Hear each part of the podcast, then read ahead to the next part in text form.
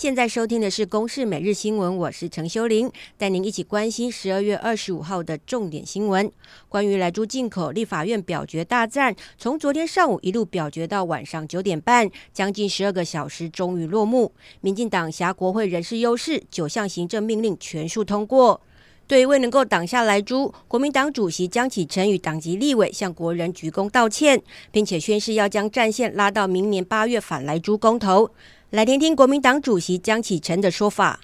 所有跟食安有关的法律修正案，在执政党的大军压境底下，也几乎没有一个案通过。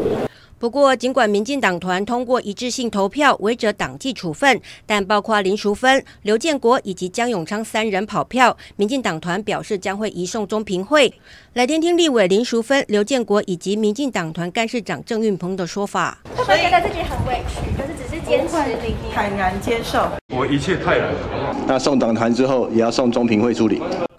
劳动基金炒作原百股价案，除了富华和统一投信涉案之外，群益投信也获得八十亿元的委托代操额度，涉嫌配合劳金局前组长尤乃文出具不实投资报告，承接保家资产所盗出的原百持股。台北地检署跟廉政署昨天发动第五波搜索，并且约谈群益投信谢姓副总、林姓基金管理人和汤姓研究员等三个人。今天凌晨移送北检复讯之后，依操纵股价等罪，分别预令谢姓副总两百万元、林女四十五万元、汤女五万元交保。